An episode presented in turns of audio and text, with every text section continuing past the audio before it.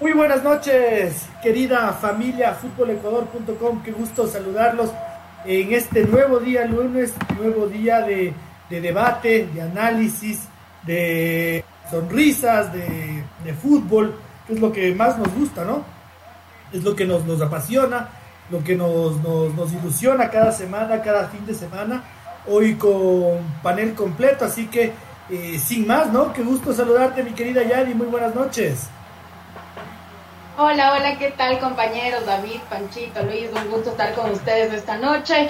A nuestros queridos eh, amigos que siempre están conectados a Fútbol Ecuador, de igual manera, una linda noche para ustedes. Y pues nada, sí tenemos que hablar de algunas cositas que hay, bastante polémica en realidad lo que ha pasado todo este fin de semana, pero bueno, poco a poco vamos a ir topando cada tema, así que continuemos. Así es, mi querida Yadi. Eh, señor David Espinosa, muy, muy buenas noches. Buenas noches, señor Otero. Buenas noches, señor Chávez. Muy buenas noches, señorita Morales. Qué bueno estar con el equipo completo. Qué bueno que nos acompañen también ustedes a través de sus dispositivos de, sus casas. Y claro, otra vez, otra jornada del fútbol ecuatoriano. Y como no podía ser de otra manera, nuevas polémicas que analizar. Y lo bueno es que por lo menos sigue vivo el campeonato, ya que solo son tres puntos de ventaja los que lleva Barcelona sobre, sobre Liga, que podrían alargarse con el Liga Independiente que se viene este fin de semana. Estamos cargados de fútbol, se viene Copa Libertadores, Copa Sudamericana, Champions. Mucho que analizar, mucho por debatir. Seguimos con ustedes esta noche. Señor Francisco Chávez en Controles, muy buenas noches en el preámbulo de sus vacaciones. Un saludo cordial para todo el equipo, para la gente que nos sigue mediante Twitch y Facebook Live ya en vivo. Eh, el saludo cordial a nuestro amigo Lenin que llegó también puntualito para hoy. Pues sí, ya eh, no solo preámbulo de vacaciones, sino preámbulo de estar cerca de conocer más campeones en el fútbol europeo. Y que el panorama también acá en Liga Pro al Rojo Vivo. Cinco fechas por delante. Y nada dicho. Ah, se puso picante el asunto. Ahora lo, analizamos. Sí, bueno, pero tres, tres campeones ya, ¿no? El PSG, el Bayern Múnich y el Real Madrid, ya. No, no, no hay alirón como dicen los españoles, pero ya, ya es campeón. Falta, haría un punto. Bueno, eh, mi querida Yari, seguimos con, con, polémicas en el fútbol ecuatoriano y, lamentablemente uno dice que eh, el pobre es el perjudicado, ¿no? Qué diferencia los partidos con el VAR, cómo se zanjaron tan bien, tan salomónicamente, mientras al Cumbaya FC le metieron la mano con todo, mientras hay partidos en los que realmente, eh, como te digo, eh, el pobre es el que sufre, Yadi. Sí, justamente eh, nosotros ya habíamos hablado de esto en, en, otros en otros programas que en realidad el que más problema tiene es el que no puede pagar el bar y, claro, los, los que salen, hay, que, hay que hablar lo que es, los que salen beneficiados son los que tienen para pagar. Barcelona ya pagó todo el año completo, entonces, por un lado, Barcelona ya está, pero con el bar todo el año, mientras que, mientras que los que no tienen dinero están prácticamente entregados al mal, mal arbitraje que existe aquí en este país. Entonces, lastimosamente tienen que acoplarse y, aguantarse que si les pitan un, mal partido, pues lastimosamente tiene que ser así. Y no pueden sacar de ningún lado porque en realidad la Liga Pro no se pone esa parte de, traer VAR para todos los, equipos, no solamente para el que pueda pagar. Y, con el agravante de que hoy por hoy la Federación Ecuatoriana de Fútbol, David, ya ha, anunciado que eh, toda la Copa Ecuador se jugará con VAR toda, desde los partidos de los equipos barrial contra el recontra barrial, los de la B y luego los de la A. Y lo curioso del, caso es que justo el problema, o sea, la bomba que estalló con, con el gol de el gol con Demelec eh, se dio después de que Miguel Ángel Lor puso ese tweet eh, reclamando con Nebol de por qué no, no ponía VAR en, en, los, torneos en fases de grupos y toda la gente le, salió ahí a era como así no hubo, no hubo bar para detectar ese, ese penal fraudulento en el partido de Cumbaya Melec. Y bueno, ahora porque eh, no sé si lo recuerdan, pero en nuestra página habló Miguel Ángel Lor y había dicho recién la semana pasada que era, si bien era una iniciativa contar con VAR para todos los partidos, eh, costaba 2 millones 500 mil eh, toda la implementación del VAR y 2 millones 500 mil preparar a los árbitros. La verdad me parecía exagerado ese, precio, pero ahora, después de todos los escándalos, se, muestra más flexible. Y claro, como ya lo dijo eh, Yadi, eh, nosotros habíamos discutido este tema y e incluso habíamos señalado que perdía cierta legitimidad el torneo si había unos partidos que el fin de un partido del fin de semana que se jugaba con VAR y los del resto no entonces, claro, el, y el problema es que ahorita está al alcance solo de quien lo pueda pagar. Y vemos como ya lo, ya lo dijo el señor Otero al compa, le, están, pero se le están metiendo a la cocina ya, a dejarle ya sin nada. Pues es, es, es, tremendo lo que, se, lo que se vive en el fútbol ecuatoriano y ya lo habíamos advertido, se deslegitima la, el, el, fair play del torneo porque no estamos compitiendo en igualdad de condiciones, ya lo dijo hoy también Pablo Bucaram, que es de los, eh, no sé, de los que menos podríamos ponerlo de ejemplo en algo, pero ya se queja también porque si 9 de octubre le meten la mano en, el bolsillo literalmente los árbitros, es la única manera de, evitarlo es con el VAR. Y el VAR, por lo menos ahorita, no está al alcance de todos, solo está al alcance de Barcelona, sí que ya lo adelantó. Aucas también jugó con VAR y se, y se marcó una diferencia en los partidos pero hay otros partidos que sin el VAR el, error del árbitro está garantizado. Francisco, eh, bueno, yo, yo quiero analizar puntualmente esta jugada de la, del Cumbayá que se dio eh, entre semana porque realmente me parece escandalosa. Yo no quiero, no quiero extralimitarme, pero eh, siento que el árbitro está a un metro de la jugada y, y, a, mí me parece que esto ya, ya fue un poquito más allá del, de, lo de, eh, más rebasó la inoperancia. Yo creo que, ya no es cuestión de solo ser muy mal árbitro, sino que eh, te deja la sensación de que hay mala onda. Eh, yo que quisiera pensar que de pronto Marlon Vera no anda, no anda bien de la vista, se le perdieron los lentes de contacto por ahí porque eh, no, no, no, no me quiero apegar a lo que mucha gente dice cuando tiempo atrás no se jugaba con VAR y que sé yo, alguna polémica la daban para un equipo y no para otro.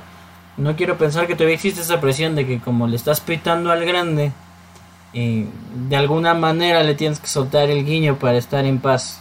Quiero pensar, más como le digo, del, lado que pucha, de pronto y el señor Vera ni lentes, porque ojo que es la la segunda vez que le hace al Kumbaya, ya hizo en, el debut con el piscinazo de Lorenzo Farabelli. Eh, quería hacerle una, observación ahí nomás. Para Copa Ecuador es desde cuartos de final el bar.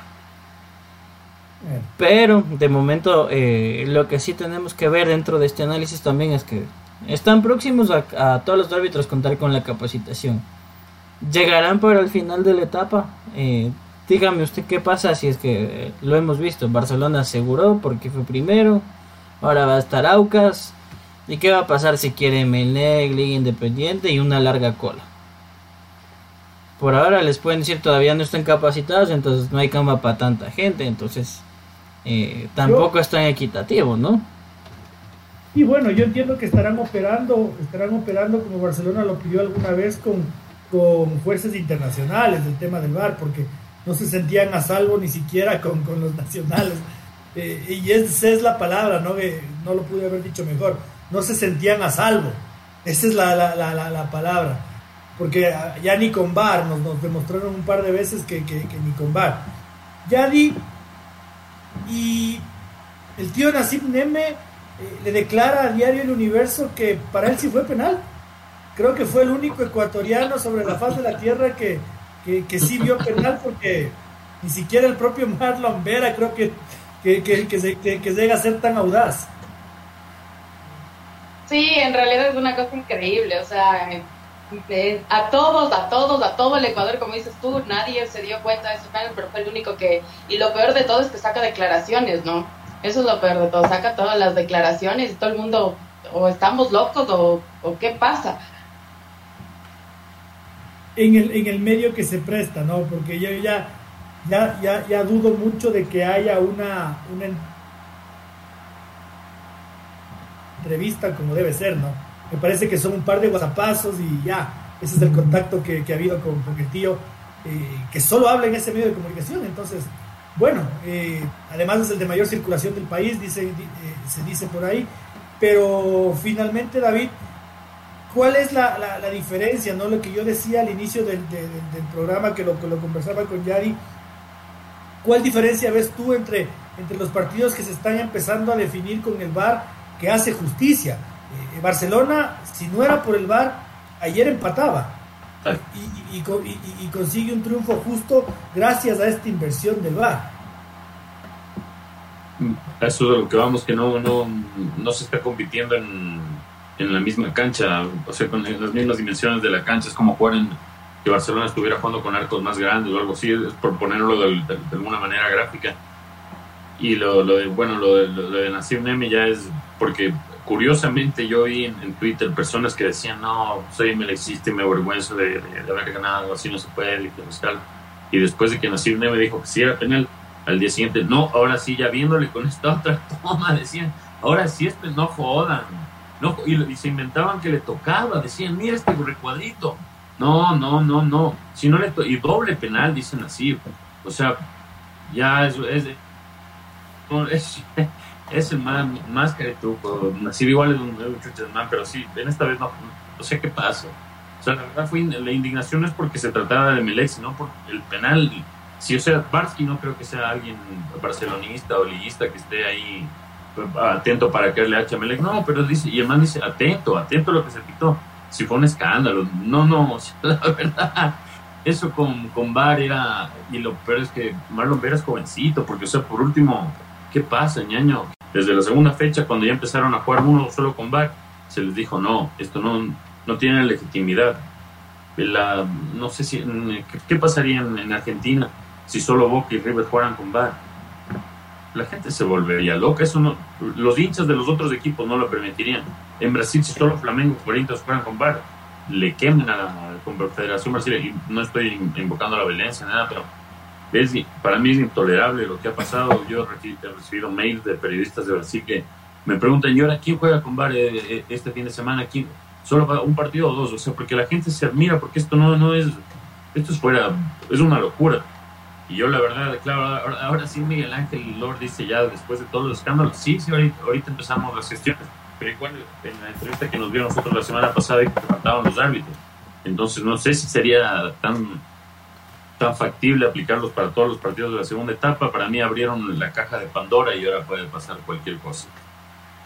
Lo que pasa ahí es que, bueno, me parece que eh, el Miguel Ángel Lord dentro de esta especie de eh, de fume de la pipa de la paz, porque uno percibe eso en Twitter, ¿no? Como que se han vuelto a acercar y otra vez hay paz y amor. Eh, no creo que no se esperaba la respuesta de Francisco Egas eh, por intermedio de, Carlos Mansur, ¿no? Que le decía, sí, sí, no te preocupes, Miguel Ángel, que, que en tal fecha, en julio, están listos. Así que ahí sí es problema tuyo, pero la federación debe entregar a todos los árbitros capacitados para manejar el bar en julio. Entonces me parece que ese sí fue un baldazo de agua fría. Eh, el otro punto, en Argentina se aplica algo que eh, ha tenido sus, fallos, sus errores, pero no es tener un bar en cada estadio, sino que ellos centralizaron todo en el complejo de AFA, en Ezeiza, y ahí lo manejan cinco árbitros capacitados para todo el país, que es mucho más barato que seguramente lo que planteaba Miguel Ángel Or. Y, luego el, el, punto que quería topar es que una curiosidad, en futbolecuador.com, ustedes lo saben, manejamos bases de datos, ¿no? De, de, de, las fotos que utilizamos para cada noticia. Cuando yo estaba eh, actualizando para conseguir una del, del Marlon Vera, me doy cuenta de que ya ha habido una foto de Marlon Vera en la base de datos. Y esa base de datos era con Marlon Vera rodeado de policías tapándole con escudos. Entonces, yo no me acuerdo realmente, no me acuerdo cuándo fue el escándalo, pero me daba mucho chiste porque digo, e-, este pan es el de, los escándalos. Eh, este y en esas coincidencias uno sí empieza a atar cabo. Si Barcelona llega a perder la etapa, que sea por temas deportivos, Aucas lo propio. Y yo me imagino, o sea, no, no, no me tomen a mal que MLE, Liga y seguramente Independiente todavía apelan al que si no es la si no es la herramienta para todos pues eh, tampoco nos metemos pero y cuando les llegue a pasar que por ese motivo un partido lo pierdan lo empaten por errores arbitrales y les cueste directamente van a ir a protestar de que los árbitros y los errores etcétera etcétera. Ojo que lo que usted mencionaba de, de la centralización en Argentina eh, ya dejó una polémica no eh, la semana pasada eh, hubo una, un, breve lapso de reconexión en un partido. Tuvieron como 4 o 5 minutos sin, sin, sin el tema de la señal y el comunicó al central. Y ojo que más allá de que esta es una herramienta que al final los humanos cometen errores, o lo ha visto en Europa, eh, no está exenta de polémica. No sé si ustedes saben el caso de lo ocurrido en Chile. En Chile se está investigando el partido de la promoción que salvó a Huachipato la temporada pasada. Se revelan los audios del bar cuando al árbitro le llaman y dicen no, ven la interpretación. No, no, no fue penal, no fue penal, entonces ya van a reiniciar con un tiro de esquina. Yo creo que ya fue la revisión y le vuelven a llamar, le dicen, ah, pero mira, es que por aquí hubo un tironcito de camiseta por ahí. Y el árbitro vuelve a revisar, pita el penal, obviamente Huachipato se salvó. Y hace un par de semanas atrás se reveló que alguien de los árbitros decía, qué bien que entendiste el mensaje que nos llegó desde Santiago.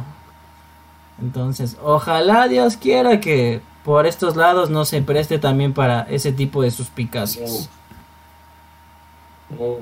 Habrá que, habrá que investigar, no, no lo sabía, pero me parece muy sudamericano, ¿no? Muy folclórico. pero ya, ya nos deja el deber para, para, googlear apenas, apenas terminemos este, este programa. bueno, Yadi, ¿cómo, ¿cómo ves el desarrollo de la Liga Profesional del Ecuador? Se ha cumplido el segundo tercio, es decir, se han jugado 10 de los 15 partidos de la primera etapa y nosotros en algún análisis ya le dábamos a Barcelona como, como ganador, pero se cayó y Edison Méndez le levantó a la liga, aunque le hagan el feo y, le traigan al príncipe, y la católica se levantó y resulta que ahora esto sigue abierto. No sé cómo tú has percibido eh, eh, el torneo, ¿Lo, ¿lo ves como algo competitivo o lo ves como algo muy malo? Sí, en realidad creo que este fin de semana fue bastante importante eh, porque hubo bastantes cambios. Bueno, creo que desde la semana anterior, hace dos semanas hablo. Em, en realidad todo el mundo ya le dábamos a Barcelona como ya el campeón de esta primera temporada, así que porque en realidad estaba yéndose por los cielos en puntos eh, con los demás equipos. Y claro, si este fin de semana eh, Liga Deportiva Universitaria perdía, pues ahí sí se iba de largo. Y se ha puesto bastante interesante el, el, este campeonato de la Liga Pro, porque ya no es que, todo el mundo sabe que hay un, equipo que está puntero por siempre, sino que ya eh, los demás equipos están atrás, ya Liga Deportiva Universitaria está a pocos puntos, em, y así, o sea, ya el, campeonato se puso bastante interesante. Porque si recordamos en, en, años pasados, ya todo el mundo le veía Melega arriba y ya el resto ya no importaba porque ya estaba con bastantes puntos arriba. Entonces, este año, este año, eh, sí, sí se puso interesante ya en esta fecha porque si era antes, claro, todo el mundo le dábamos el, puntaje ideal a Barcelona. Yo sí, favorito para ganar la etapa. Me parece que anímicamente se ha podido levantar de, este pequeño bajoncito que tuvo. Eh, pero no sé cómo le ves tú, David. Eh, ¿Sientes que esto está abierto o, que, o que sí está encaminado el equipo de Jorge Celico a rematar primero? Ya enfrentó, o sea, el, creo que el, clásico del astillero va, a ser de definitorio, la verdad, porque considerando, y también el, va a depender mucho de lo que ocurra en el Liga Independiente de, este domingo, porque son dos partidos de, como, como se los llama, de seis puntos, y ya Barcelona se enfrentó contra Liga, se enfrentó contra, contra Católica, contra Independiente, se ha enfrentado contra los, contra los Bravos, por decirlo de alguna manera y, ya pasó las pruebas, entonces es, difícil que se vaya a caer. Claro, obviamente eh, las bajas creo que le, pueden llegar a afectar, pero eh, no sé si Macará hace una prueba, porque también lo, lo, habíamos venido hablando en, en, anteriores programas. Este creo que es no por, por sacar, sacar la, la, clásica del peor macarado de todos los tiempos, pero pues este sí es el peor macarado de lo de la última década fácil. No sé si compartan ahí, porque es, es lamentable. O el, muchacho ese bolsico, encima de que le contratan para de, de, delantero y no hace ningún gol, te friega los goles, los autogoles de, para que te, aunque sea salvar un punto, le, le mete la mano ahí, hermano. No, muy mal, no, no, terrible. Entonces, no sé si Macará es una prueba muy, muy fuerte para, para Barcelona, creo que es de los peores equipos del campeonato. Pero claro, para mí le veo, le veo difícil que caiga Barcelona y creo que el, como los clásicos, en serio, los clásicos de, entre Barcelona y Emelec puede llegar en uno ahí va, valiendo paloma a veces y el otro súper bien que el que está valiendo le, gana.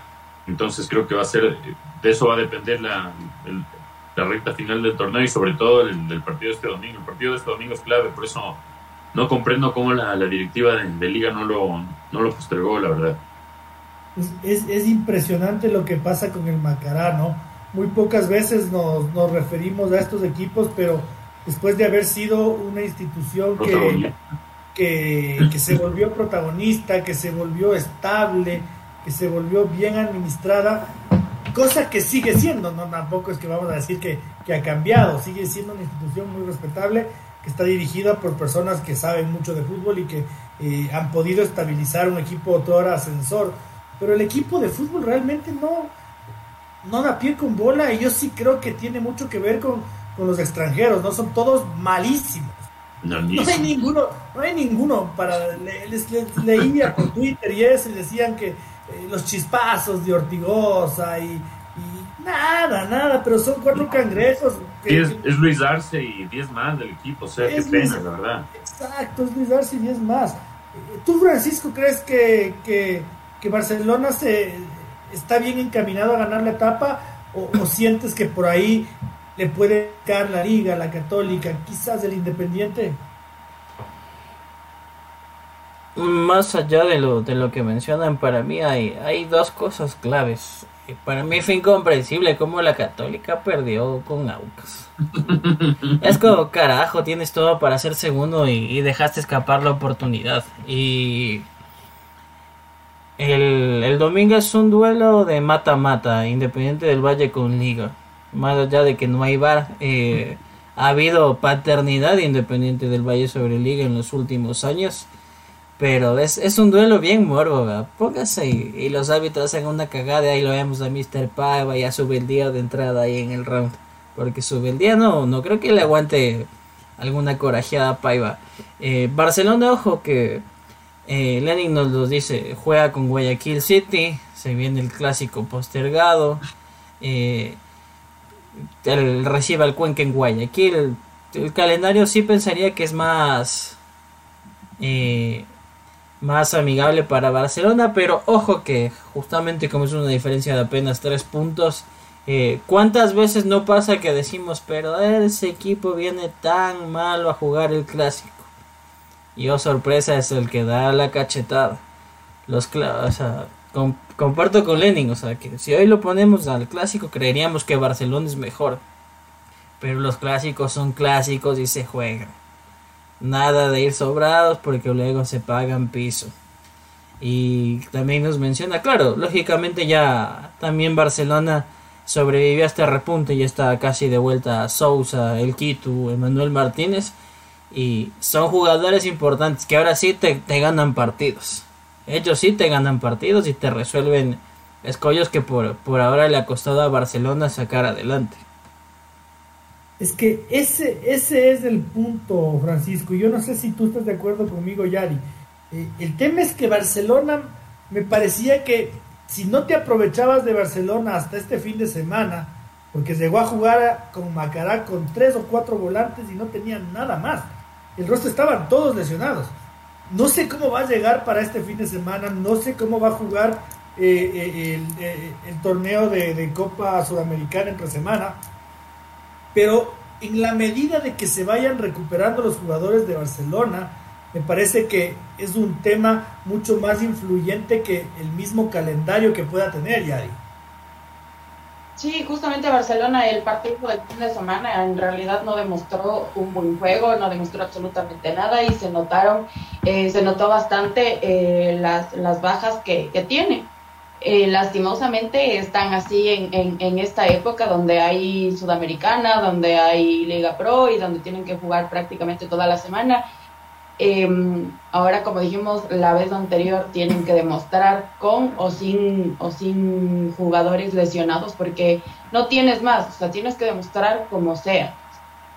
Hay que esperar eh, cómo se van recuperando, pero aún así no puedes quedarte atrás porque ahí pasa lo que pasó Barcelona estaba en la punta y ahora todo el mundo le está tratando de igualar. Y es el momento de aprovechar, aunque suene feo, pero es el momento de aprovechar que hay situaciones en el fútbol donde tú tienes que aprovecharlas y es hoy. Sí, yo no sé si tuviste los últimos dos partidos de la Católica. El uno lo perdió con el Aucas, el otro le pasó por encima al técnico universitario. Pero realmente creo que es el único equipo en cuanto a potencial y en cuanto a, ban, y en cuanto a banco que, que, puede hacerle un tú a tú a Barcelona. Fíjate que este fin de semana que le golea al técnico universitario tenía en la banca a Facundo Martínez, tenía en la banca a Ismael Díaz, tenía en la banca a Rodrigo Rivas, tenía eh, en la banca a, gran mayoría de, de, de sus jugadores, entonces uno eh, viendo ya el recorrido de la Católica y sin importar que haya perdido con el Aucas un partido increíble, porque estaba para cualquiera, lindísimo, lindísimo partido, lindísimo partido. Creo que la Católica es un equipo que si se pone las pilas es el llamado a pelearle a Barcelona, aunque le digamos la Católica del casi. Mm. Es que ya ha dado muchos ejemplos. Si bien el, ataque esta vez es es bravo, porque es, es, bravísimo. Lo de Lisandro Alzugaray con Cristian Martínez y Ismael Díaz es, para mí es el, ataque más fuerte del torneo.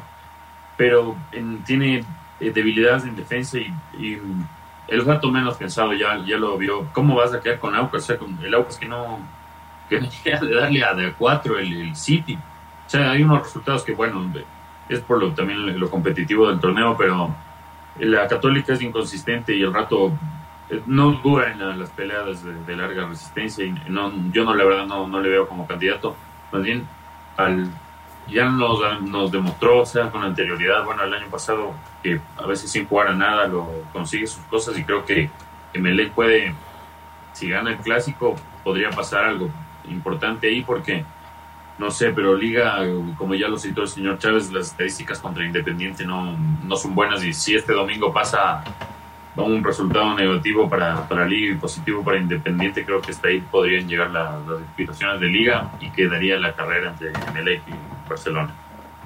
Eh, a eso quería llegar. Eh, más allá de que el Independiente del Valle sea eh, más que la Liga en las estadísticas, yo estoy muy de acuerdo con algunos entrenadores no me acuerdo cuál era el que decía y yo le daba la razón. Bueno, recién un técnico decía que las estadísticas están ahí, pero que también están para romperse. La, para David la católica no es oponente. Y, y podría, ser que, podría ser que esté de acuerdo porque también comparto con él en que se ha cansado de ser la católica del casi. Pero para ti, Francisco, ¿la liga puede ser contrincante de Barcelona? pensaría todo en, en el esperemos y veamos. Veamos si el, el, se aplica la regla del técnico que debuta, técnico que gana. Evidentemente que el, el, el, partido que se viene entre Independiente y Liga, el, el, empate los mata a los dos y ojo que Independiente está muchísimo más atrás. Tiene que esperar doble tropezón de Barcelona para Liga. Es un partido de... Bueno, si, si lo ganamos otra vez estamos iguales en puntos y veamos qué pasa en el clásico por ahí me, me aferraría como que veamos el, lo que pasa el próximo domingo. Me, me, da, me da la idea que otra vez van a hacer esos encuentros más de, de al braveo, al corajeo, para tratar de, aunque sea al, al 1-0 a la maldita sea, pero se ganó. Y la, la católica, más allá de que usted me, me jalaba las orejas porque una temporada yo le, le dije públicamente en Twitter, equipo chimbador. Eh, chuta, la, el tema de la católica es que lastimosamente es como es como la, la locomotora ese del capítulo de los Simpsons. Pucha, el alma que va a ser tremenda cosa y Saraz, la estafa, la gran estafa. Yo, yo, yo, sí le voy a poner este año mis bichitos a la católica. No, me voy a arriesgar a decir que va a quedar campeón, pero me parece que la católica va, va, a estar en Copa Libertadores diciendo siendo un equipo más protagonista que años anteriores, porque eh, le, veo, le veo más conformada, más, eh, más, más seria, si que podemos decirlo así, ¿no? Antes la católica era al viva la patria, al vamos al ataque, me refiero a eso, ¿no? Siempre ha sido una institución seria, me, refiero a su juego, perdón, no, no me expresé bien. Antes la católica era muy viva la patria, vamos a ganar 6-5, si hay que ganar 6-5, se gana 6-5, eh, pero no, yo ahora siento que hay un patrón de juego, eh, que el equipo ha hecho un montón de rotaciones por los torneos que está jugando y, me parece que juega siempre bien. Yadi, no sé si es que tú lo has, visto. Sí, en realidad sí, sí le he visto a la católica, ha mejorado muchísimo, hay que decirlo que pero yo no le veo como tú tan tan arriba, no. Sí, hay que darle su, su, su patadita de buena suerte, pero no le he hecho el 100% a la católica. No, no pongo las manos al fuego por la católica. Pero, pero ya di, ¿quién más entonces? A ver, porque el David y el Pancho me dicen que el Independiente le va a ganar a la liga, entonces los dos se van a quedar relegados y el Barcelona. Pero entonces, si es que, si es que no es la católica, si no es la católica, el Independiente ni la liga, ¿quién más? Complicado. Hay que ver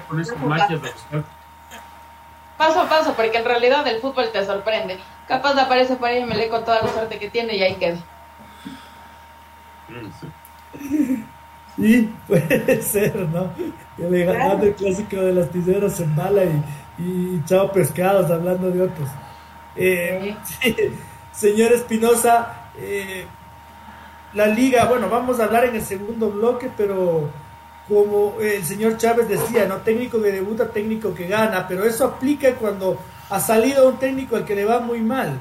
En el caso de la liga sale un, sale un técnico que ha ganado nueve de los últimos dos No, no es, o sea, la plena no... Son, son cosas inentendibles. O sea, el, otro pibe, al Munúa, cuando iba perdiendo todo, había ganado uno de 23 partidos, dejémosle un semestre. Méndez gana cuatro de tres partidos, uno siendo uno de los partidos más importantes desde siempre para Liga. No, gracias, Quinito. Ustedes leyenda todo, pero vaya nomás con los guantes. Que ahorita viene el príncipe, que no ha ganado un torneo en su, en su vida. Y otra vez, o sea, y si otra vez le, llama Boca a medio torneo, no, yo la verdad es, incomprensible para seguir profundizando en, el segundo bloque, pero arrancamos con eso. Claro, es el karma, el karma no sé si le vaya a, estar jugando a favor a la liga este domingo, la verdad.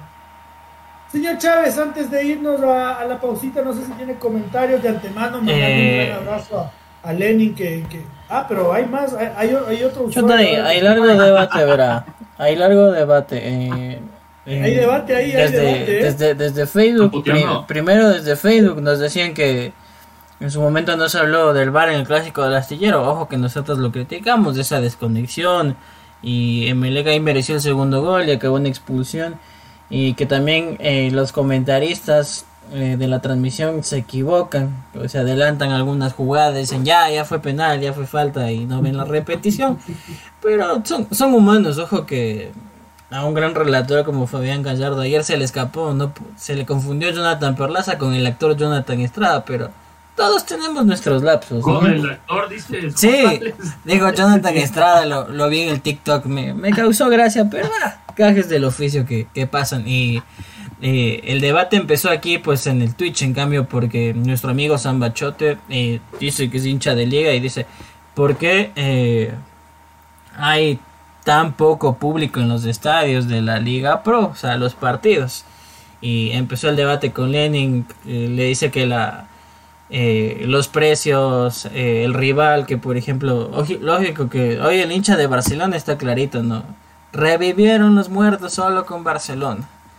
Eh, ayer, ayer supe que supo, había existido 7000 asistentes, pero ahí le puedo dar dos aristas desde el ojo, desde el plano muy personal. Uno, el precio de las entradas, porque no es atractivo 8 dólares para ver a Mushurruna. Y lo que coincide en tanto Lenin como Son es el tema de la seguridad. Tiene que llegar antes, el riesgo de que no le asalten, eh, conseguir el... es que va en carro, ojo que lo que el cuidador eh, considere que debe cobrarle por parquearse en la calle y que si es que le roban, ojo que desapareció. Y, ayer también hubo, ayer, perdona Pachito, ayer también hubo muchos reclamos en redes sociales de hinchas que, o sea, ya compran la entrada y para hacer, eh, para solo para retirar el boleto te pierdes medio medio tiempo por estar en la fila, no puede ser eh, Ah, no, es que no es del ni siquiera es del 1990, o sea, ya está el internet en todo lado, viejo. ahí sí le, ahí le, puedo, le, puedo, corroborar que pasó algo parecido en el Liga Barcelona. Eh, a una amistad mía le compramos el boleto físico y tenía una fila aparte. Mientras yo me tomé 5 minutos en hacer el ingreso, mi, mi estimado amigo entró a los 25 del primer tiempo. Y ni siquiera le dijeron como que ubíquese por ahí. Le dijeron, no, ya está lleno, siéntese donde pueda.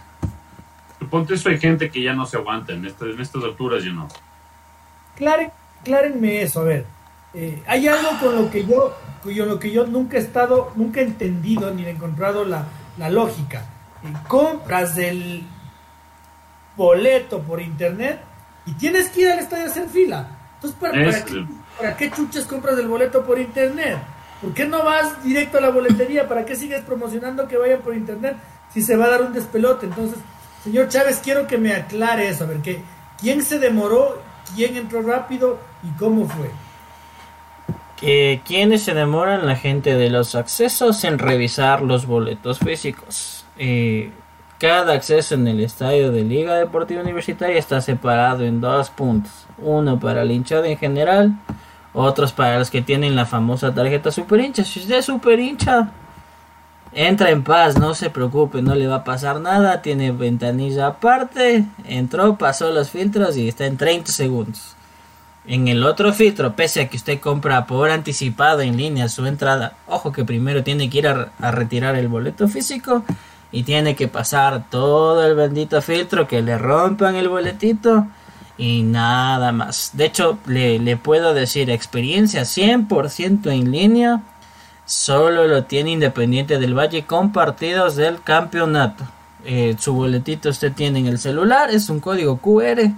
Eh, se acerca, un, se acerca un lector, le dice a usted, bienvenido Luis Otero, se le abre la, el, el separa espacios y usted sigue, entró al estadio y no ha pasado nada.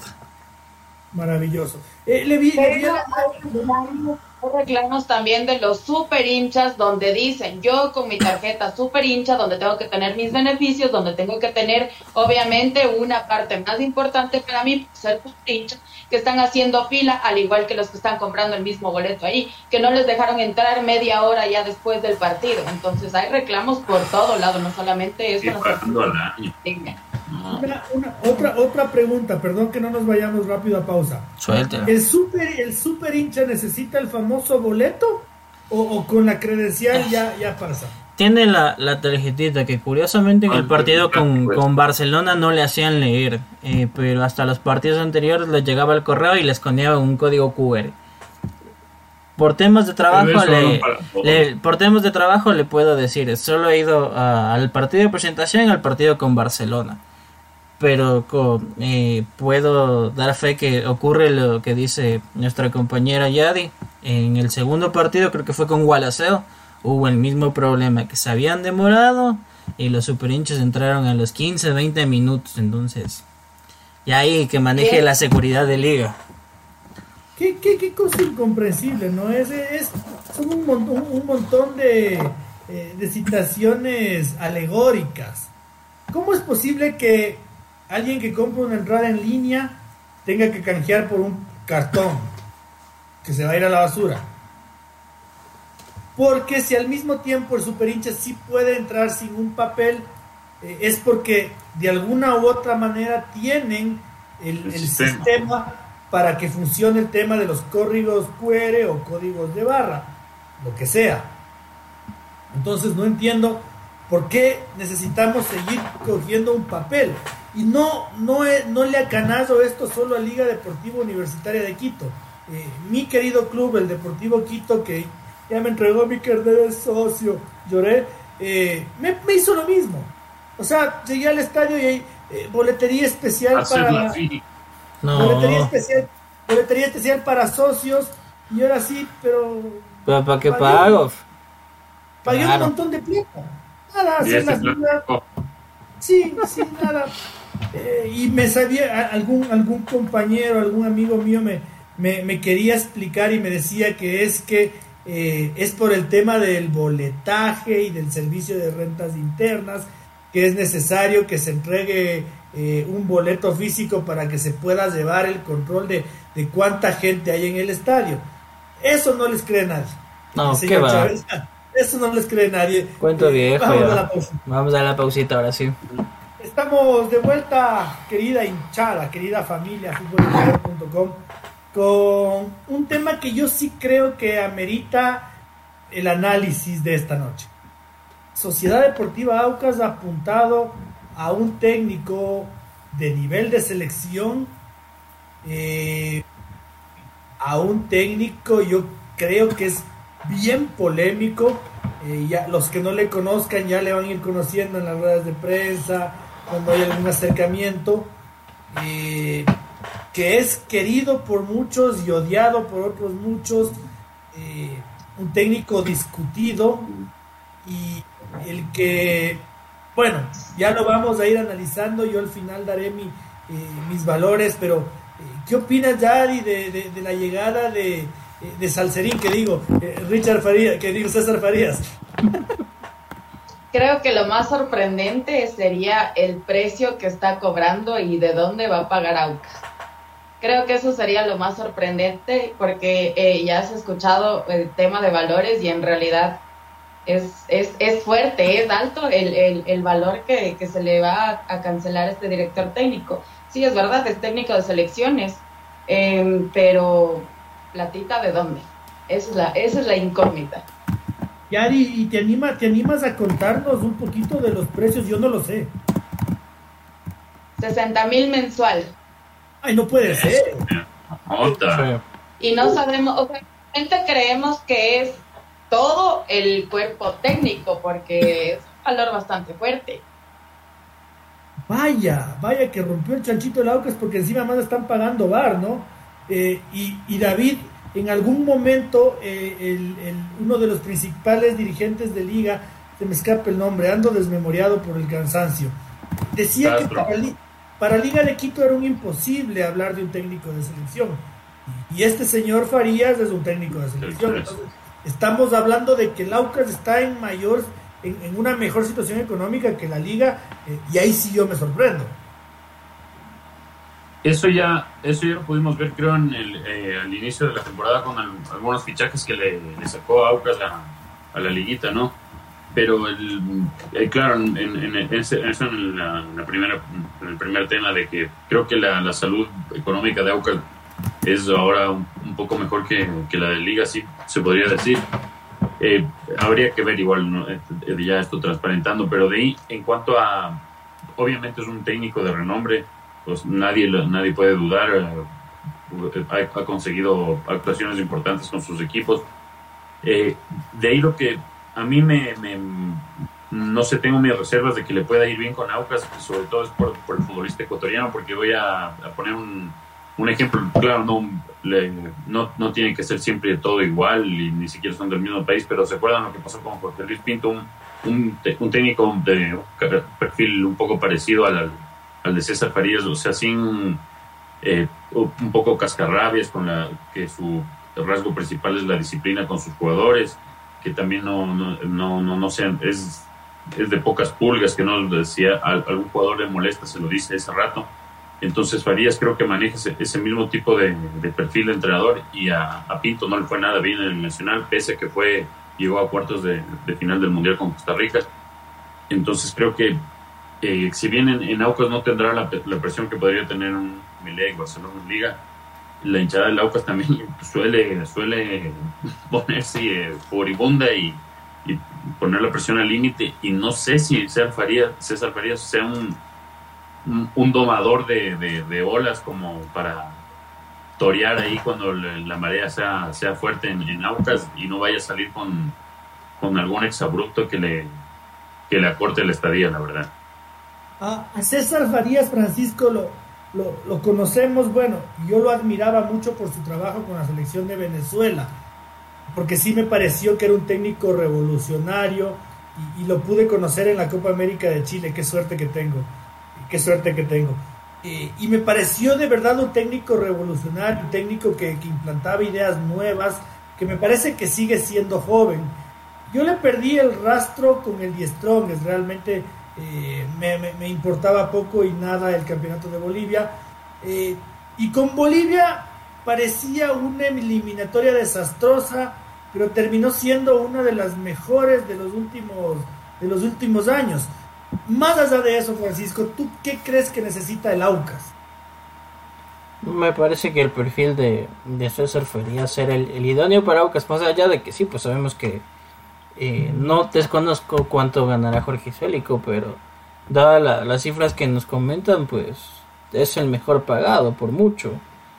De pronto le, compete a Melec, pero es la personalidad que necesitaba porque necesita orden, eh, disciplina y una guía con firmeza. Eh, ojo que lo que usted mencionaba de Farías estuvo muy cerca de ir al repechaje con Venezuela para el Mundial del 2014. Eh, Cholos tuvo un, primer torneo aceptable, otro no tan bueno, y fue campeón con The Strongest. Entonces, no es un técnico improvisado, es un técnico que ya tiene una fórmula y le ha dado resultados y ahora eh, lo va a implementar. Vamos a ver qué, qué va a pasar en estas cuatro fechas. Yo me imagino que eh, uno que otro refuerzo va a pedir. Se habla incluso de la posible salida del polaco Fidrisewski. Entonces, eh, va a llegar primero a poner eh, orden y yo estoy convencido de que eh, más allá de, lo que mencionan que puede a veces jugar a favor o en contra ese tema del carácter, César Farías no es una persona que se deje nomás comer cuento. Tiene que poner orden, ta. Y así le ha funcionado a sus equipos. le pueden preguntar a, a Edison Carcelén fue dirigido por César Farías en The Strongest. Eh, correcto.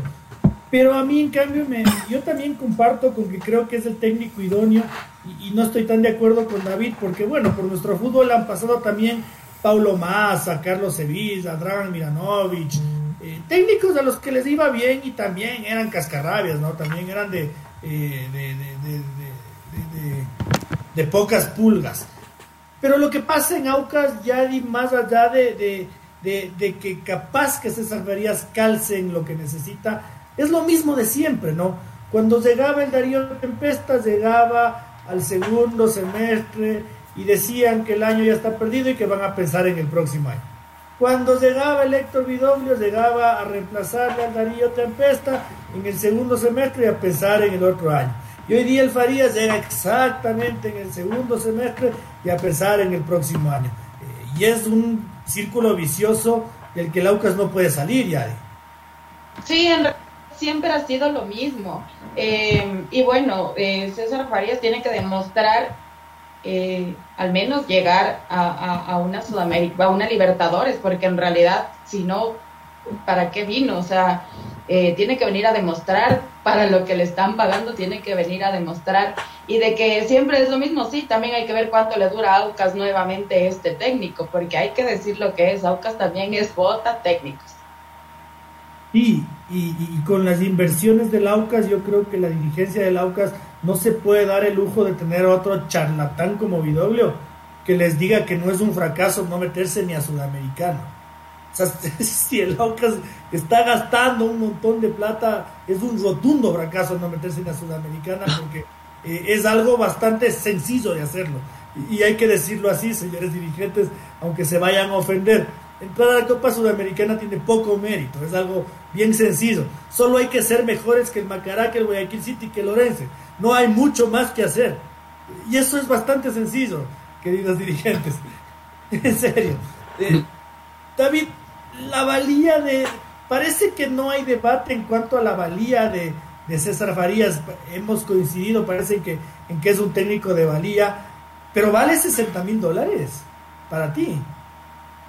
Mm, o sea, hay un montón de valores que se manejan en el fútbol que yo creo exagerados y claro, este es uno porque, o sea, analizando el, perfil de el currículum de, de Frías hoy para publicar la nota, no, o sea, no, no ha conseguido nada. Obviamente, no digo que Aucas sea como un súper grande que necesite alguien, un técnico ganador, pero no sé, por lo menos, claro, o sea, cartel tiene, nombre tiene, fama tiene, pero si es del técnico así 100% adecuado, no estoy seguro.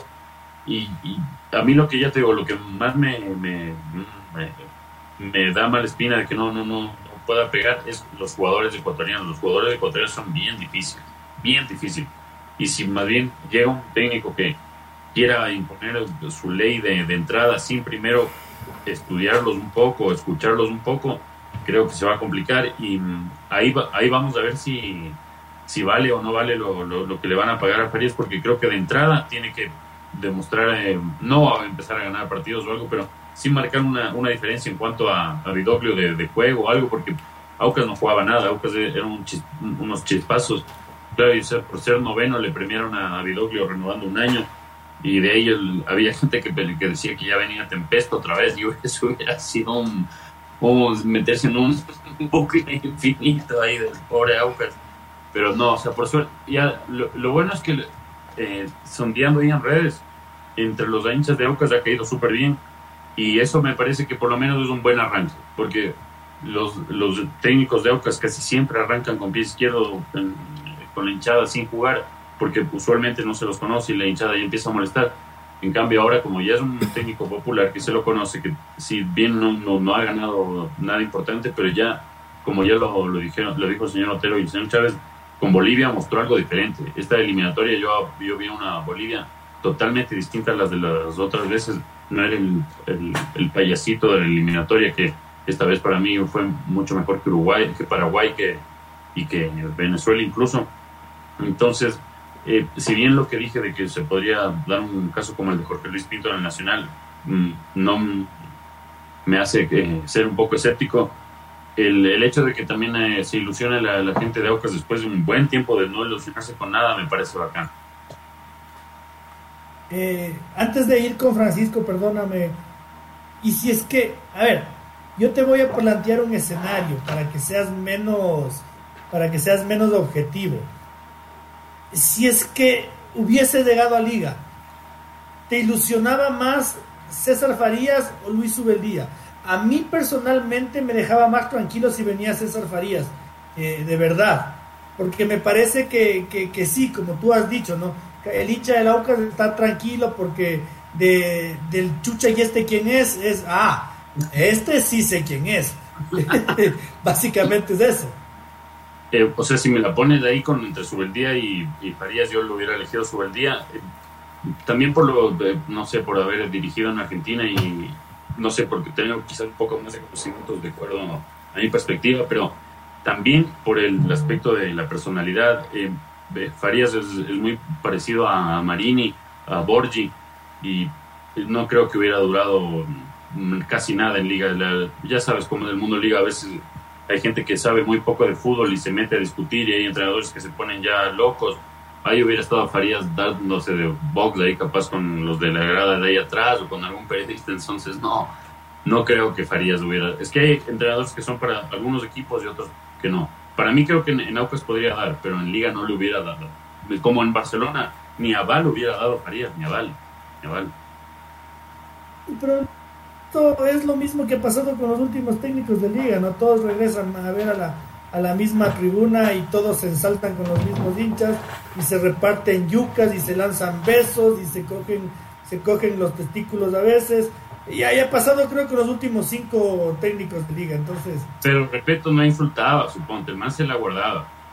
Pero tenía, pero tenía, un, pero tenía un par de, un par de asistentes, un par de asistentes que sí. que sí. Claro, sí. señor, señor Chávez, eh, la pregunta que el señor Espinosa no me respondió se la traslado a usted. Ya dije que no. Si yo voy al estadio y me, y me piden 10 dólares por el par de empanadas de morocho, por más ricas que son, yo sí sé que eso no vale, pues no compro. César Farías vale 60 mil dólares. para mí sí, por la trayectoria y por el hecho de que viene de selección. Quieras o no, viene, ha dirigido a dos selecciones, eh, a Bolivia lo tuvo muy bien, a Venezuela como lo dije, lo tuvo cerca y por el cartel pues estuvo en Cholos de Tijuana, donde seguramente no ganaba 60, sino ganaba 200 mil y ya tiene pues un, un, palmarés bajo el brazo. Por más que digan, no, es que es fútbol boliviano. La sacó a 10 Strongest. Y lo tuvo ahí, ojo que el siguiente torneo fue finalista. Perdió, pero fue finalista. Ojalá, ojalá que le vaya bien al Aucas. Me parece que, que es un equipo que se merecería algo más porque han gastado mucho dinero porque su hinchada ha sufrido mucho y porque creo que ha hecho buenos planteles. Ojalá, ojalá que con, Farías eh, finalmente se pueda conseguir esa ansiada clasificación, por lo menos a la Copa, a la Copa Libertadores, torneo en el que siguen estando invictos. eh, finalmente la dirigencia de liga se decidió por Luis Obeldía eh, en contra, ahora sí en contra a contra de viento y marea, ¿no? Porque ayer fue calidísima la despedida que, le, que le, profesó la hinchada de Liga Deportiva Universitaria a Edison Méndez y, eso quiere decir que, que, la voz de Dios no está ciega. Em, en realidad es increíble lo que pasa en Liga Deportiva Universitaria por todos lados. Sube el día ya, ya estuvo aquí, ya hizo su papel, ya también saben todos la la cagada que se hizo, lo, todo, todo, todo, todo lo que hizo, saben. Saben que también es, es un, un técnico que, que, su temperamento es igual que el, que el de Marini, que es de la persona que, que, putea, que se pelea con este, que se pelea con el otro. Que, o sea, si tú quieres buscar un cambio y traes a lo mismo, eh, que ya sabes que tuvo una historia y que no, no, no trajo una historia buena, verás a lo que te metes. Si tú estás viendo que tienes una persona que sacó la cara y que se metió en un momento bastante duro para la Liga Deportiva Universitaria, porque si le iba mal a Méndez, todo el mundo lo iba a acabar y que sacó la cara y que estuvo ahí y que se metió en el partido más importante porque Marini no tuvo los pantalones para quedarse hasta el partido más importante y que el que lo hizo fue Méndez y eres un mal agradecido porque para mí es ser mal agradecido eh, que, que no, no, lo tomen en cuenta y que simplemente le digan ya sabes qué quiero un extranjero y no quiero un ecuatoriano porque aquí es así y hay que decir lo que es no les gustan los ecuatorianos no les gusta meterse con lo de Ecuador con lo nuestro siempre quieren que extranjeros, siempre les llama más la atención otro idioma, otro acento, perdón, les llama más la atención otras cosas y no les interesa lo que es aquí. Si no les importó todo lo que hizo Méndez, en serio, para mí son unos mal agradecidos. Yo prefería que se quede Méndez a que venga su día. Lo siento mucho. Puede ser lo que sea su día, podrá tener su trayectoria. Sé que a Méndez le falta todavía sacar su título, su licencia como director técnico, pero él sacó la cara y, se metió eh, donde la gente no quiso meterse y él estuvo ahí dando la cara. Yo comparto al 100% tus apreciaciones, Dani, pero al 100%. No quiero ir mucho más allá porque luego es este taxista metido que opina del mundo liga. Pero, pero comparto 100% tus apreciaciones, Dani. David, el, otro día le, el otro día le leía a, un tuitero de, ADN blanco, de, sangre azul, eh, que decía, ¿no? Y si Luis Subeldía maduró, y si Luis Subeldía en todos estos años eh, evolucionó como entrenador, así como decíamos que, que Jorge Célico había evolucionado, ¿no? De ser un kamikaze a ser ya aún más estratega. ¿Será posible esto o, no, David? No sé, o sea, yo, yo lo vi en, en, Lanús este último tiempo y se supone que Lanús es su, su casa, ¿no? Su, donde, donde mejor se siente y donde... Y, y tampoco, o sea, bueno, llegó a la final de la Copa Sudamericana, pero yo en, cuanto a juego no, no sé qué tanto habrá evolucionado, porque una de las cosas que a mí me admira es que eh, los mismos que, que criticaban duro a Repeto por jugar feo, eh, a lo que salió el nombre de su día empezaron a ilusionarse. Yo digo, ¿Sí se acordarán cómo jugaba eh, Liga con su día en el 2014 y en el 2015? Porque ese, o llegar a esa final, claro, fue, llegar a la final, pero jugando horrible. O la verdad era de los peores juegos de liga que yo, yo recuerdo. Ahí la gente, claro, no sé por qué, eh, ahí voy con eso de ya, de que no sé por qué tenemos ese complejo de que si es con un acentito, ya un poquito, que no, no sea ecuatoriano, a ese que él. Y él vale, él sí vale. Y a él, con, él nos quedamos, porque a él no le jodían de lo de la bordadora ni nada. Pero y, ahora que el Méndez, o sea, Méndez no es un, jugador que se eh, fue, solo consiguió glorias aquí en, en, con Liga o que ganó la Copa Sudamericana ya nombramos la otra vez, fue el primero en jugar Champions, en jugar, eh, hacer un gol en el Mundial, en jugar cuartos de final de Champions. Méndez es una leyenda viva del, del, Ecuador, del fútbol. No creo que haya nadie en el fútbol ecuatoriano que sepa más que Méndez.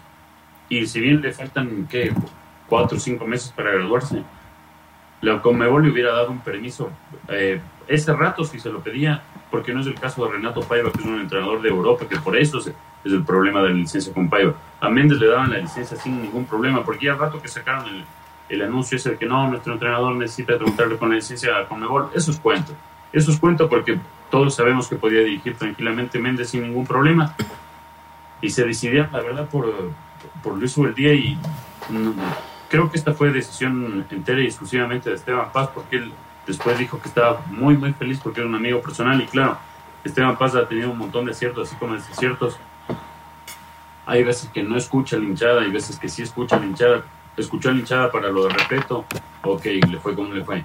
Eh, trajo un, disque técnico que era súper ofensivo, escuchando a la hinchada le fue como le fue. Ahora que la hinchada pareció volver a, no sé, yo no entiendo, pareció volver a, ese como enamoramiento con el club, con lo de Méndez, con lo de ganarle a Barcelona, incluso yendo gente al partido de Musurruna, lo que decían, como, lo que dijiste tú, Lucho, cómo le cantaron Méndez, Méndez o sea, yo la verdad no, eso no se consigue así nomás, o sea, hay veces que Esteban Paz demuestra conocer mucho de fútbol, pero hay veces que demuestra no conocer casi como nada, entonces uno se queda absorto porque dice, ¿cómo, cómo se toman las decisiones? O sea, ¿qué, yo, yo quisiera pensar qué pesó en esta decisión de elegir a Subeldía por sobre Méndez, porque el, año ya está comenzado.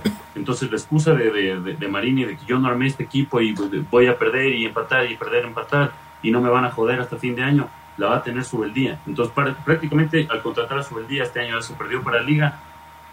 Y si el año ya estaba perdido, ¿por qué no dejarlo a Méndez? Yo no entiendo. Y encima gastar más dinero cuando no tienes dinero en Subeldía. ¿Qué, o ¿qué ha hecho Subeldía? Aparte, ¿qué título ganó? La verdad, pues ya, ya me hicieron, ya ya cambié el, yo estaba riéndome y todo, pero es que sí, me, me, indigna esto de, de, los extranjeros. En, en Liga tiene por no subirle, el, mejorarle el precio a, a Jordi Arcíbar, se fue a una liga de, A mí la MLS les frustra la carrera a muchos jugadores y por no mejorarle el sueldo no le dejaron. Y a Escoto le pagan lo que, lo que él pida. Entonces son, son cosas que yo no, la verdad no, no entiendo ya y ya ya, ya, muchachos. respire, le va, a dar algo. Voy por una valeriana. Respire. Señor, Chávez, no sé si usted es parte del grupo de, de, liguistas tuiteros ADN, ADN blanco, sangre azul, pero, pero sí estoy seguro de que unos tres o cuatro son amigos suyos. Entonces, ¿usted sabe algo más? Porque todos nos preguntamos lo mismo que, que David y, de alguna u otra forma Esteban Paz se dio un poco de vueltas el otro día eh, y no acabo de decir, pues o sea, no, no, no, no, no, no, fue, no fue concreto. ¿Qué pesó para que le hagan el feo a, Edison Méndez? Que eh, estaba muy morenito, estaba muy chiquito, eh, calzaba muy chiquito el pie, que su día tiene la mano grande. ¿Qué, qué, qué, qué pasó? Ella dice, pasa. Ella sí entendió. eh, le, va a ser franco y le va a transmitir la opinión de un hincha que me comentaba. Eh, para mí el se comió el miércoles la posibilidad de quedarse. Venía de un desgaste importante y no corrigió a tiempo algunas medidas. Cuando trató de corregir, ojo, le transmito lo que un hincha de liga me dijo, como que llegábamos bien en este partido no había que tomar recaudos donde se juega en la humedad de mierda. Se mamaron quería que vio la dirigencia y dijeron para mamarnos otra vez. Lástima, el ya empezamos con las pendejadas que hablamos de es que no está preparado porque solo es de la reserva. es muy joven y ahora muy pronto, ya será su momento. Y volvemos al debate de, y si no es el momento, entonces ¿cuándo? Y eh, ojo que escuchaba cuando la se enfrentaba a Católica, alguien había conversado y alguien había dicho que día había mencionado, voy a tener un segundo ciclo con Liga y tengo sete revancha. Bueno, pues ahora la tiene. Eh, quiero pensar que la decisión pesó porque en el momento cuando Subeldía llegó a Liga, pues eh, casi que le dijeron, va, tenemos unos dos medios buenos y el resto ve como armas vos. Y así pasó una temporada, en la otra corrigió y a la maldita sea le sacó a su equipo final. Este se comió la final, se comió. Pero a diferencia, ahí sí voy a hacer la, la antítesis el enemigo del señor Espinosa. A diferencia del señor Repeto, que le dieron todo lo que pidió y se mamó dos finales. El señor Subeldía con un equipo de maldita sea sacó mejores números. Tiene mejor porcentaje de victorias. Se quedó con las manos. Se quedó con. pero, pero, no sé. Anderson Julio te pidió para el 2019 y no lo trajeron Anderson Julio, ¿verdad? Y con Anderson Julio era otra cosa, Ali. Pero si en el 2019 sí jugó, pues amigo mío, y se, se comieron la final no, en Manta. Pues, no, Anderson Julio no. Anderson Julio, claro. No, Johan Julio es el que se comió el gol. ¿Qué le eh, pasa? Que eso fue en el, en, el en el 2020, en el 2019 fue cuando Orejuela no le pasa. Anderson estaba en el 2019, señor, antes de irse al Atlético San Luis. Y bueno, más allá del, del, del, del, le, pidió a Anderson y no le dieron. Y ya no le dieron porque se fue y no volvió. Porque lógicamente ya, no, ya no había plata después de... Pero no había plata después de que te mamas dos campeonatos, pues señor. ¿Cómo no va a haber plata si clasificas de la fase de grupos con 3 millones de dólares y, te, le pides a Anderson Julio y te traen a, Julio Angulo? No, así no se puede. Y, Anderson Julio estaba en el equipo. pero sí, ahí comenzó pues la liga de los Repeto Boys. Entonces tampoco, tampoco me diga mucho ahí porque Liga fue un mini independiente ahí medio remengado, Chiqui Guerrero, Orejuela, Julio Angulo yo quiero pensar más allá de, este debate que los podemos pegar en, otro momento, que es, justamente por los números y efectividad. Creo que se aferran, yo creo que a la, idea ilusa y a la falsa ilusión de, decir si, si a este pobre con ese equipo de remiendo algo hizo, si le damos un par de refuerzos, algo más ha de hacer. Por ahí creo que va la cosa, le soy honesto. Veamos, veamos. para eso es esto, ¿no? Por eso mismo el debate fútbol Ecuador, así que está todo bien. Allá y yo nos, entretenimos, nos entretuvimos un montón. Eh, Yadi, a ver, otra de las, de las cosas, antes de, ya ir cerrando, otra de las cosas que me ha sorprendido de estos eh, tuiteros liguistas de, ADN blanco y sangre azul y, lomo plateado, ¿no? Decían, pero es que el sube el día te puso a armar al Santos de Torreón cuando todavía era entrenador de Liga Deportiva Universitaria y eso es hacerle el feo a la liga, entonces debería ser persona no grata. Bueno, resulta que la FIFA te ampara que seis meses antes de que termine tu contrato tú ya puedes incluso firmar un precontrato con el club que te dé la gana. Eh, y hasta donde yo sé, el Santos Laguna puedes llegar a pegar hasta 25 eh, veces más que la liga y hasta donde yo entiendo, una persona en sus cabales eh, te desestimaría ganar 35 veces más de lo que gana. Entonces, Liga, para Yadi, para ti, esta decisión que tomó Luis Ubeldía de irse al Santos Laguna de México, eh, después de no haber podido ganar una final, ¿es prohibitivo? ¿Es algo que tendría que alejarlo del equipo? no está mal, pero usted sabe que es del O sea, eso no está mal, porque en realidad es lo que tú dices. Si a mí me ofrecen 100 veces más en otro lado, me voy a ir a trabajar por ganar 100 veces más en otro lugar. Eh, lastimosamente el hincha es así. Es súper es, hachero y a lo que no le gusta le da y le da y le da. Ahora que no le sorprenda que si ya le hacen una mejor oferta, les deje votados otra vez. Eso, que no les sorprenda. Es que no todos los entrenadores son así, porque suponte... porque otros van más a lo ético. Y, y, y, sí, otros van más a lo ético y, y, claro, por más que te ofrezcan lo que te ofrezcan, si, si tú estás comprometido con algo, pues te quedas con tu compromiso. Entonces, que no les sorprenda que si viene otra oferta les deje votados de nuevo. Pero, pero señor Espinosa, usted que le vi que está, estaba refutando, dígame pues un técnico que haya dejado de ganar 10 veces más por la ética. El profe Alfaro le han estado llamando de todo lado, dicen, y que no conteste el man. Eso dice el man, pero, eso dijo, que no contestó. No contestó, dice. ¿Qué? No tiene contrato hasta diciembre, pues vete.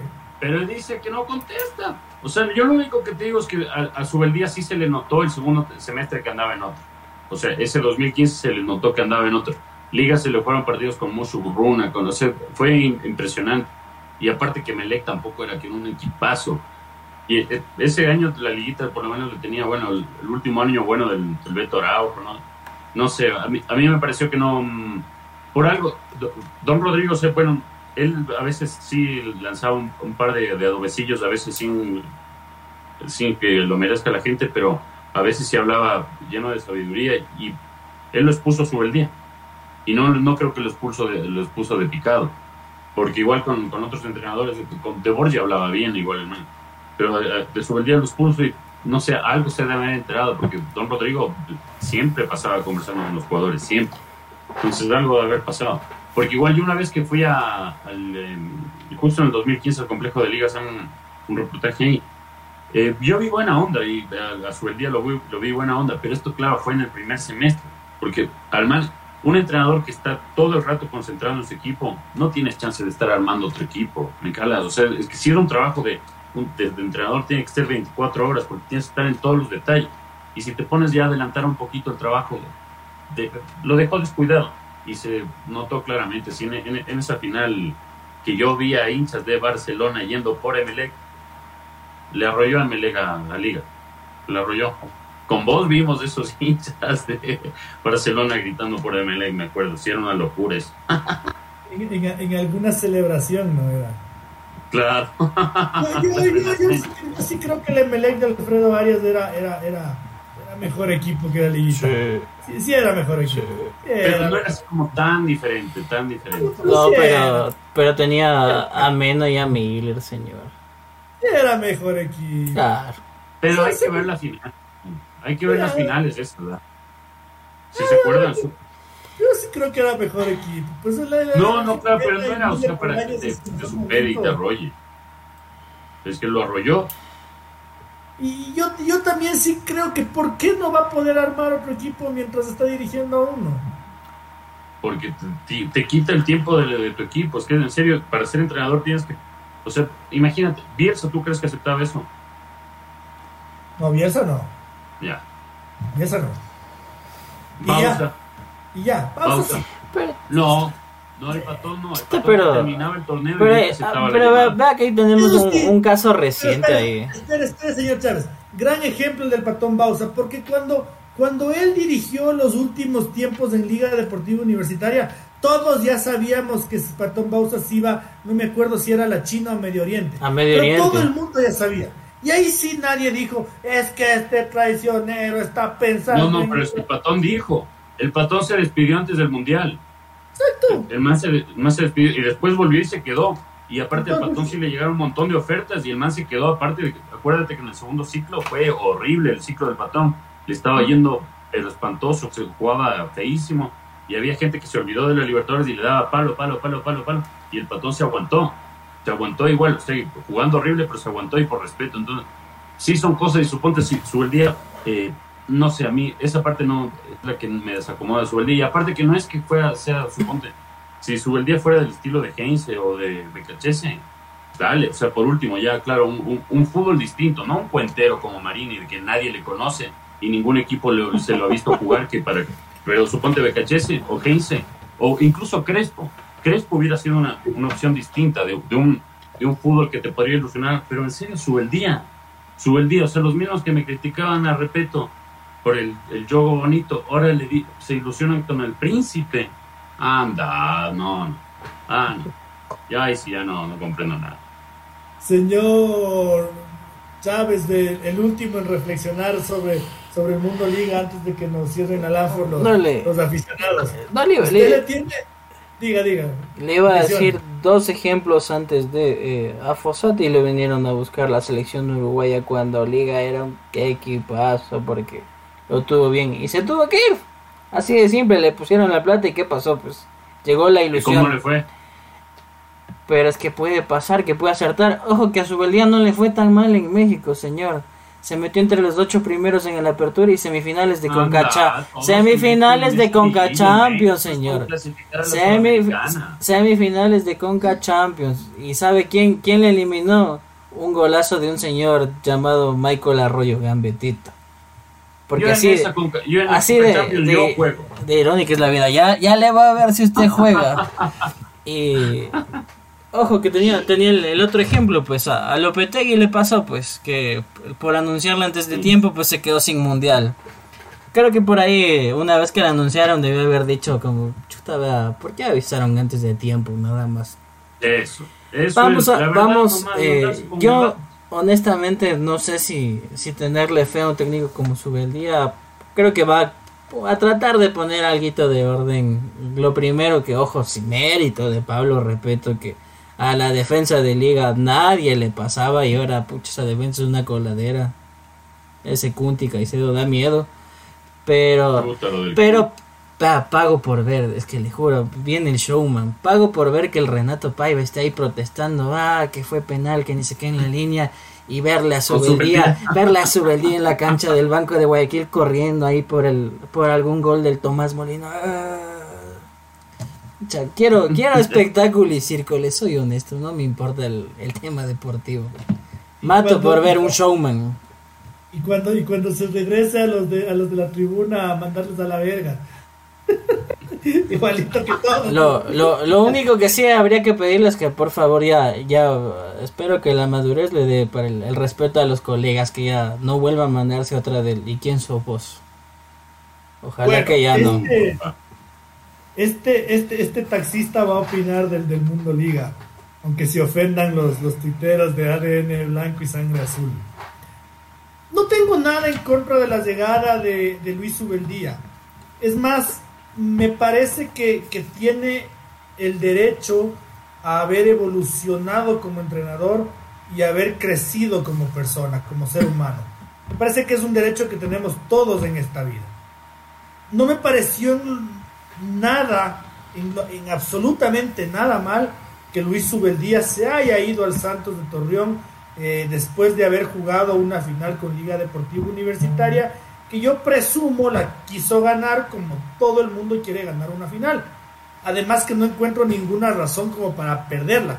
A propósito, si se iba a jugar a México, no se iba a jugar a, a Guayaquil, se iba a dirigir, perdón, se iba a dirigir a México, no se iba a dirigir a Guayaquil. Pero pero yo sí creo que Liga Deportiva Universitaria ha cometido una gran injusticia con Edison que tenía que haber sido su primera opción porque para ustedes, Mundo Liga, Edison Méndez sí fue la primera opción, pero para el Mundo Liga, Edison Méndez no fue la primera opción y, lo, y lo trataron mal.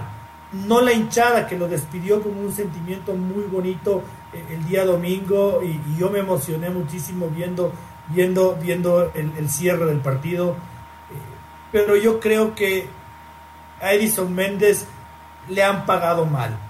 Si es verdad lo que dice el señor Chávez, que lo han juzgado por el partido en Machala, déjenme decirles que eh, en ese clima, a esa hora y en esa cancha, todo puede pasar. Todo vale. Todo vale. Porque realmente ese, esa cancha, ese clima, ese clima, y a esa hora eh, realmente no tendría que ser termómetro de absolutamente nada. Eh, más sí ganar en torneos internacionales, más sí mantener un invicto de 25 años, eh, más sí recomponer y, sacar adelante un partido que se complicaba. Eso se hace con la cabeza, con la técnica y con los conocimientos. Y Edison Méndez lo hizo. Entonces, ojalá que al príncipe le vaya bien, yo le doy todo el derecho eh, del ser humano y del profesional que se merece, pero sí tengo que decir que con Edison Méndez hay un sentimiento de ingratitud muy feo, que, que, yo creo que es el sentimiento más feo que puede haber eh, en el mundo. Porque uno puede perdonar el egoísmo, uno puede perdonar, perdonar incluso la traición, uno puede perdonar la crítica, pero la ingratitud uno no perdona. Y uno se queda rencoroso cuando, cuando siente ingratitud y cuando, y cuando eh, percibe que tu trabajo eh, de mucho honor no ha valido para otras personas. Eh, eso es con lo que yo quería cerrar este pequeñito editorial. antes de, que la Yadi me cuente si tiene alguna reflexión final o, algo que quiso conversar y no se pudo por tiempo. Simplemente eh, súper feliz de lo que están demostrando los jugadores que están eh, fuera del país. Eh, obviamente ahí está Campana, está Plata, está Yorkaev y en realidad están demostrando que el fútbol ecuatoriano ha crecido y ha crecido muchísimo y que están dejando el nombre, el nombre de Ecuador en alto. Completamente de acuerdo. Qué lindo que es para nosotros los periodistas cuando esto pasa, ¿no? Es bien turro cuando uno empieza a revisar lo que tiene que trabajar el fin de semana y no estuvo convocado. Se quedó en la banca. Jugó cuatro minutos. Pero cuando uno ve asistencia, gol y eso, uno se emociona también. Señor Espinosa, su turno. Para seguir en el mismo tenor, yo también quería bien seguir el tema ya de un segundito ahí eh, y centrarme en, en Leonardo Campana porque Ah, no sé por qué mucha gente empezó cuando después de, que se ganó fama el chico, porque cuando no lo conocía nadie, nadie le jodía. Fue goleador del único sudamericano, torneo sudamericano que ha ganado Ecuador en la historia, con seis goles. Y fue campeón de, Ecuador. Entonces, cuando nadie le conocía, nadie le jodía, pudo demostrar su, todo su talento. Ya cuando empezaron las lesiones empezaron a meterse en su vida personal, siendo un chico de 18, niño de 18 años, yo no sé cómo hubiera reaccionado a los 18 si todo el país me hubiera estado y joder, joder. Entonces me alegra mucho porque eh, no lo dice cualquiera. Phil Neville ganó la Champions League con Manchester United, uno de los mejores equipos de la historia. Y lo compara con Eric Cantona, entonces a todo la, la gente complicada que vive jodiendo la campana, vea lo que dice eh, el entrenador Phil Neville y después vea el, el video del gol después vea el video de la asistencia y después del, del control orientado. Muchas gracias. Eh, el, gol, el gol de este fin de semana es una, es una obra maestra. Y aunque esté le ningunea la MLS, vea el desborde y cómo baja la pelota y cómo define. Ese, es un gol, es un gol, es un gol de, de, 9 de calidad. Señor Chávez. En el cierre, eh, tres puntualizaciones. Una, eh, a la gente sí, no, no se le carguen a Leo Campana porque creo que se le cargan es porque, pucha, viene por así decirlo, de una familia de un poquito más acomodada que Leo no necesitaría vivir del fútbol en caso de que decida colgar las botas, pero está viviendo su sueño y no es nada fácil llegar a consolidarse y ser un futbolista profesional. Entonces, dejemos un poquito ese odio que creo que se le cargan a, Campana por, por, la familia, de donde viene. Y el, el segundo, pucha, una petición, señor Otero, en mi despedida la nota del Real Madrid que por favor la realice el señor David Espinosa. Necesitamos por todo lo alto celebrar una corona más. Pero si yo he sido súper benévolo con el Real Madrid, no han leído las dos últimas notas. Muy diplomático es. Hay, poéticas y todo, yo esforzándome, esforzándome en ser profesional. Pero bueno, que escriba el David entonces. ¿Qué, qué, qué le hacer? Yo, yo escribiré en, Barcelona con, mucho gusto. Eh, nada, eh, creo que por esta vez me, me, quedo sin, sin reflexión final porque me parece que ya la hice al hablar del tema Edison Méndez, Liga Deportiva Universitaria. Eh, yo también creo que la llegada de, del técnico César Farías es importante para el fútbol ecuatoriano no solo para Sociedad Deportiva Aucas, me parece que es un, técnico que tiene otra mentalidad, que tiene eh, otra filosofía de trabajo, eh, no sé si mejor o peor a lo que estamos acostumbrados, pero sí es algo nuevo y, hacer algo nuevo eh, es positivo, entonces siento que, que, son situaciones en las que de alguna u otra forma el fútbol ecuatoriano sí puede llegar a nutrirse sin mucho más, mi querida Yadi, muchísimas gracias por habernos acompañado esta noche. Te mando un fuerte abrazo. Qué gusto, qué gusto compañeros. Muchísimas gracias a ustedes, muchísimas gracias a las personas que siempre están conectadas con nosotros. Síganse sumando a esta hermosa, a esta hermosa familia, este hermoso grupo de debates. Y pues nada, nos vemos el próximo lunes con muchísima más información. Señor Chávez, a la espera de si el señor Espinosa se reconecta para la despedida, eh, muchísimas gracias, que tenga unas lindas vacaciones.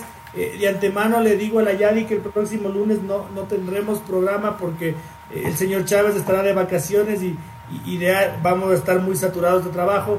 Además que es el Día del Trabajador, así que seguramente todo el mundo va, va, a descansar, que nos cae, nos cae como anillo al dedo Señor Chávez, unas felices vacaciones, lo extrañaremos. Eh, muchas gracias a mis compañeros por sus mensajes, a la gente que nos sigue, pues, y como, como se dice por ahí, con la bendición de Dios y si todo sale bien, pues nos vemos en dos semanas.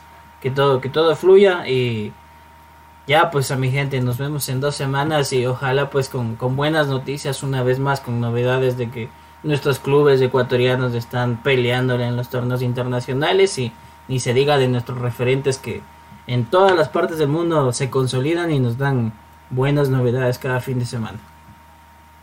Pero chocolates, los de mantequilla de maní. le puedo traer harto café y guaro porque solo me voy al, vecino país nomás. Bueno, eh, cafecito rico. Eh. Eh, nada, a nombre de, todo el equipo de Fútbol Ecuador, un fuerte abrazo, David. Justo, justo sobre el final tuvo algún problemita técnico, creo, y se, y se nos desconectó. Un fuerte abrazo eh, a David, ya nos encontraremos en 15 días. Y, nada, mi, abrazo a toda la, afición de, del fútbol ecuatoriano, a los lectores del equipo futbolecuador.com, que sepan que nuestro esfuerzo es, por y para ustedes y que siempre estamos prestos para, para decir lo que seguramente eh, en muchos medios de comunicación tradicionales eh, prefieren no abordar.